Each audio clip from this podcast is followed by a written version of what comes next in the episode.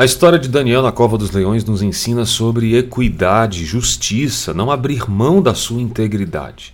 É uma lição importante que deve ser sempre lembrada. Imagine que a história de Daniel, encontrada inclusive no livro que leva o nome dele, o livro de Daniel, tem várias lições que podem ser aplicadas nos dias de hoje, incluindo na nossa saúde mental, na nossa saúde social.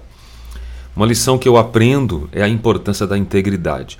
Daniel manteve a sua integridade mesmo quando enfrentou tentações e pressões para se conformar com as expectativas dos outros, com as expectativas políticas da sua época. Inclusive, ele foi leal aos seus valores, o que ajudou a resistir pressões e permanecer fiel. Foi aí que ele foi então jogado na cova dos leões injustamente, mas Deus o salvou e trouxe ele de volta a uma situação de justiça. É disso que nós queremos explicar todos os dias.